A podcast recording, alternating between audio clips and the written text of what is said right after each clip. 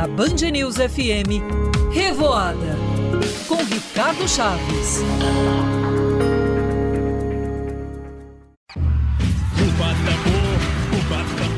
Fala, minha gente! Olha, nada mais justo do que iniciar nossa coluna revoada falando sobre o Festival de Parintins, não é mesmo? É certo que Garantido e Caprichoso são os grandes protagonistas desde 1965, mas se engana quem acha que a disputa ficou sempre entre os dois bumbás. Nas edições de 1978 e 1982, um terceiro boi disputou os holofotes.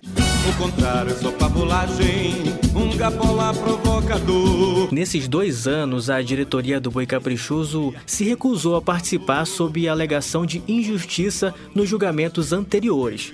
É, e foi assim que o Campineiro, criado lá na região suburbana de Parintins, na distante comunidade do Aninga, foi chamado à arena.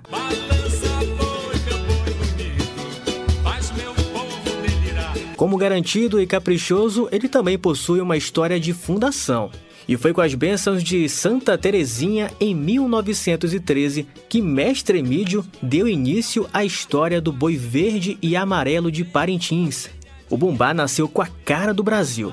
Os criadores dizem que as cores canarinhas representam uma exaltação ao país. O boi campineiro é cinza e tem um sol na testa. Nas duas vezes que disputou o Festival de Parintins, o Bumbá não conseguiu bater o garantido, acumulando aí dois vice-campeonatos. O contrário, eu já ouvi dizer que o boi garantido é, e passados 30 anos da última aparição do Campineiro no Festival de Parintins, foi anunciado ainda que em 2014 que o Boi Canarinho é, fizesse uma apresentação especial na primeira noite do Bombódromo, mas o projeto nunca saiu do papel. Seria inclusive a estreia do Campineiro no Bombódromo, na última vez que ele havia disputado, o festival ainda era realizado lá no antigo Tabladão do Povo, local onde hoje está situado o nosso bombódromo como nós conhecemos. Alguns anos depois, em 2017, os julgadores do festival sugeriram outra ampliação na disputa e que mais bombais pudessem ser incluídos na competição.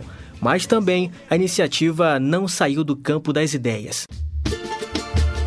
De certo, o boi considerado vovô de Parintins ganha as ruas da comunidade do Aninga todos os anos com suas canções que rememoram as toadas em estilo clássico, a velha e boa quermesse no barracão e desfile com seus brincantes.